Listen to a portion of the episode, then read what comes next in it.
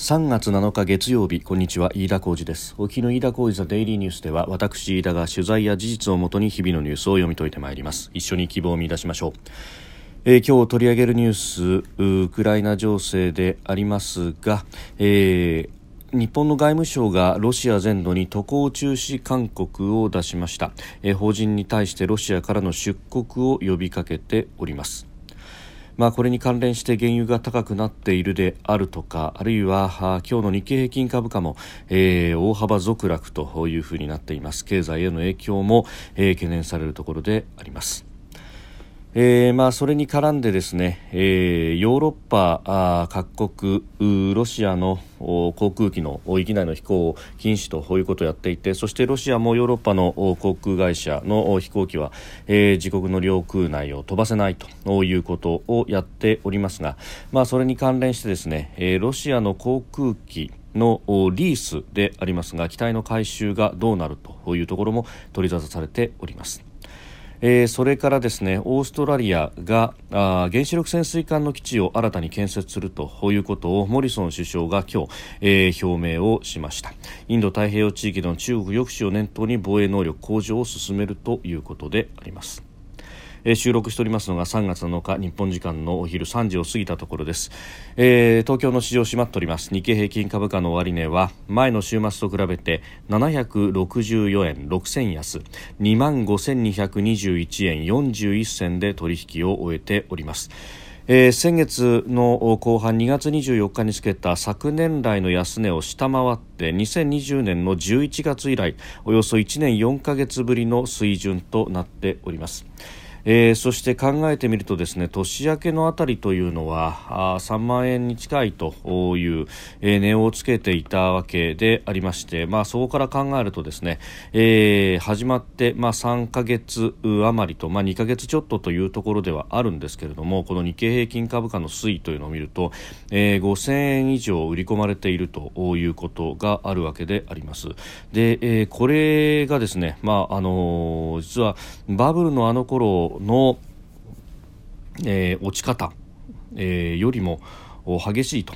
いうようなですね、えー、ことも言われているところであります。まあ、あのその辺をどう見るかというところなんですけれども、1月4日の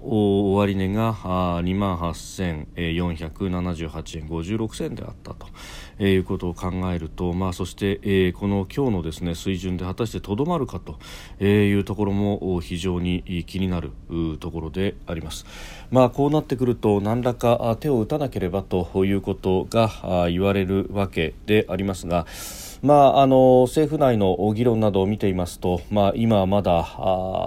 当初予算の編成とそしてその審議というものをやっている最中でというところでですね、まあ、なかなかこの補正予算であるとかまで、え話がいっていないと、まあ、あのそれ以上にウクライナ情勢というものがあるのでなかなか、えそこに議論がいっていないようなところもありますがうんこの経済への対策、まあ、新型コロナの、え影響もまん延防止等重点措置も伸びてしまったということがありました。本来であれば昨日までで、えー、東京なども解除できるのかと、まあ、当初の期限は3月6日であったということなんですけれども、まあ、これがいたずらに伸びていると、うん、いうことも、えー、合わせて、考えるとですね、まあ、経済には下押しの要因しかないという中で、えー、これを、まあ、あの少しでも支えるというような補正予算なり財政出動というものも議論がほとんど、えー、されていないというような何か全体としてですねこの、まあ、コロナとそしてウクライナの情勢と特にウクライナの情勢が始まってからあ立ちすくんでしまっているような思考停止になってしまっているのではないかというようなところがありますが、まあ、これは、ね、早くやらなければいけないと、まあ、その上ですね、えー、国内でじゃああの財政出動で需要ということになると、えー、どこからともなくですね物価が上がってるのに財政出動なんかしたらもっと上がってしまうみたいなことを言い出す人たちが出てこ、えー、ようというわけであります。まあ、ただあの物価がですねそれはアメリカのように 7%8% で上がってくれば、えー、でその際に賃金が上がらなければですね、えー、人々の生活は確かに苦しくなるというところですが、まあ、日本の足元のじゃ物価の事情というのは、えー、海外のエネルギー事情も考えた総合の指数であっても、えー、まだまだあ1%に行くかいかないかむしろ行っていないという状況でもあると、えー、財政を主導する余地もあるのではないか。そして、えー、それをですね、まあ、あの特定のやり方であったりとかをするよりは、えー、広く経済全体に効果が出る減税というような形であると。いうことが今、喫緊下支えということを考えると、えー、求められるような気がしてなりません。まあ、消費税の、まあ、緊急的なですね、えー、次元を切ってでもいいので増減税をするであるとか、えー、あるいはあのまあ、地方部などで特に影響を受ける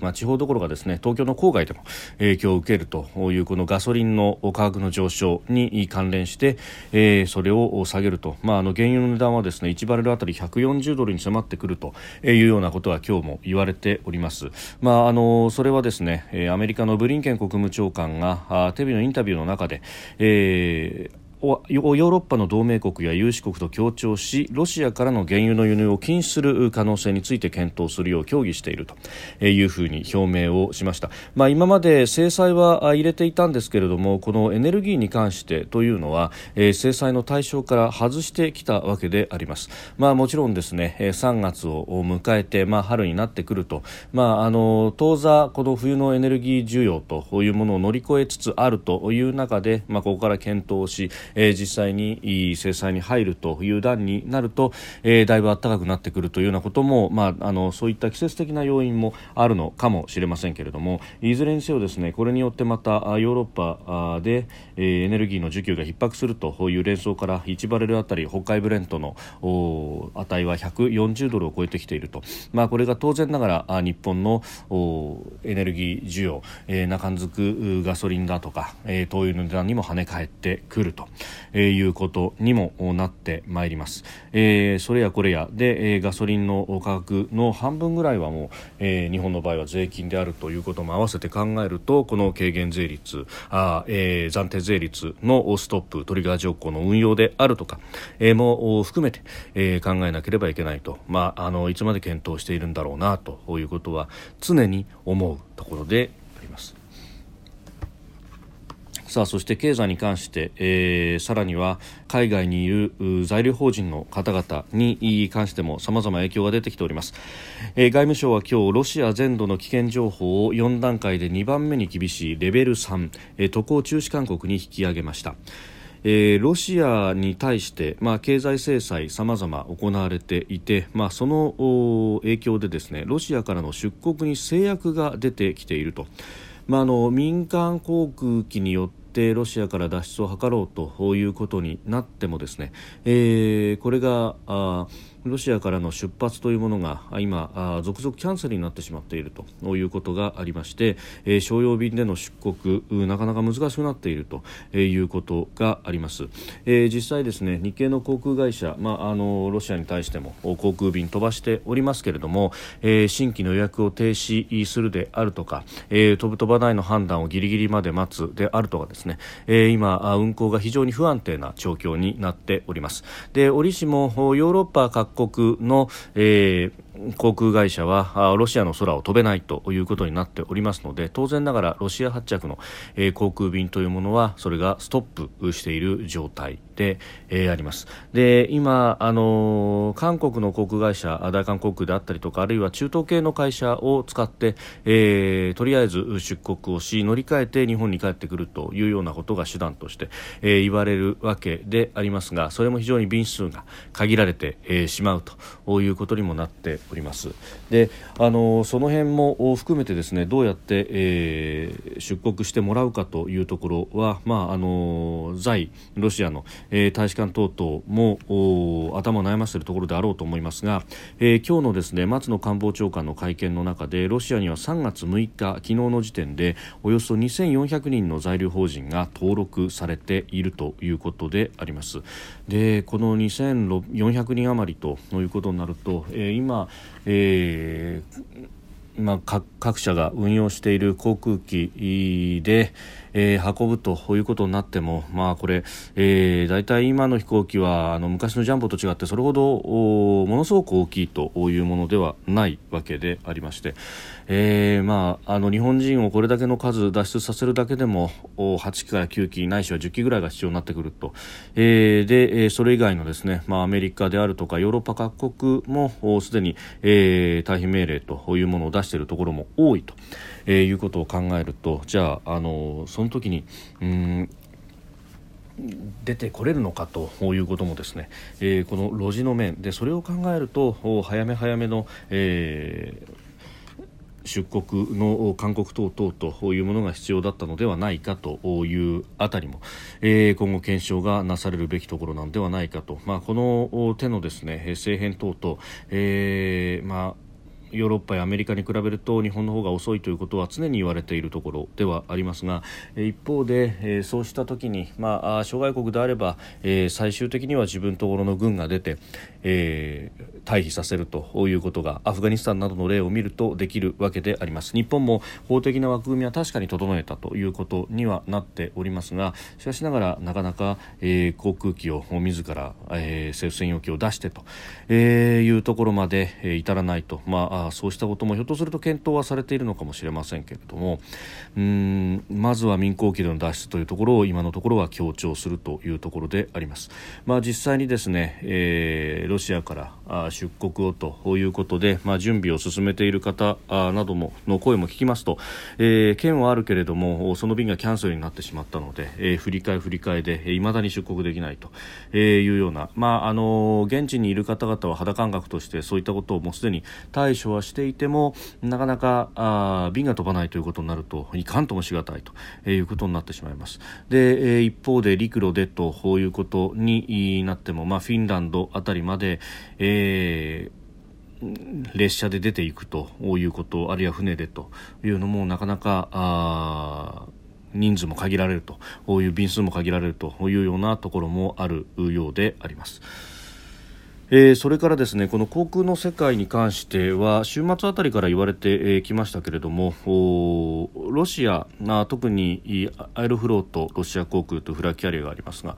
えーかなりの航空機をリースで賄っているということがあります。まあ、これあの世界中の航空会社がそうしているところでありますが、まあ、自社で、え、航空機を持つということになると、まあ、かなりコストもかかるということで、えー、リースを使うというものが非常に多いんですけれども、でこのロシアのですね航空会社もこのリースでのうん機体というものが、まあ、数百機に上ると、えー、それも欧州の航空機リース会社が明かしているということが多いんですけれども、えー、この航空機リースに関してはですね、えー、例えば EU の制裁措置で、えー、現行の契約を30日以内に解除しなければならないというふうに盛り込まれるなど、えー、もうすでに制裁が始まっております。で今は移行措置期間ということになりますがこれがですね、えー、30日以内でということで、えー、3月の、まあ、28日日あたりが期限だということが言われてきております。であのそうなるとそれまでにこの機体を回収しなければいけないんですけれども一方で週末のブルームバーグなどが報じておりますが、えー、このロシアの航空機はですね、えー、リースされているものも国有化してしまうというようなことが出てきております。これあのヨーロッパ各国が差し押さえるのを防ぐということになってそして、まあ、それもあるのでロシアの航空会社の航空機は国際便を止めると海外に出すなと、まあ、海外に出すとそこで差し押さえられてしまうからということにもなるんですけれども、え、こういった対応を取られております。でそうすると、まあ、何が起こるかかと、まあ、もちろんですねこれリース会社にも、えー、莫大な影響が出てしまうということがあって、まあえー、ロシアにリースした航空機ではですねこれあのうん一部報道によればなんですけれどもアイルランドのリース会社が最も多いということなんですが、えー、これ長い見ていくとですね、えー、三井住友フィナンシャルグループ傘下の SMBC アビエーションキャピタルというところがおよそ7%、えー、貸しているということがあるようであります。まあ、ということで、えー、日本の会社にも影響が出てくるであろうということが1点と、えー、それからあのすでに航空機あるいは部品技術などの供給を、えー、EU 諸国はロシアに対して禁じているということがあって、ま、まそうなるとですね今後国内線も含めて、えー、整備が回らなくなるんじゃないかということが起こるわけであります。えー、これすでにですねあの経済制裁を厳しく受けているイランで、えー、起こってきたことでありますが、えー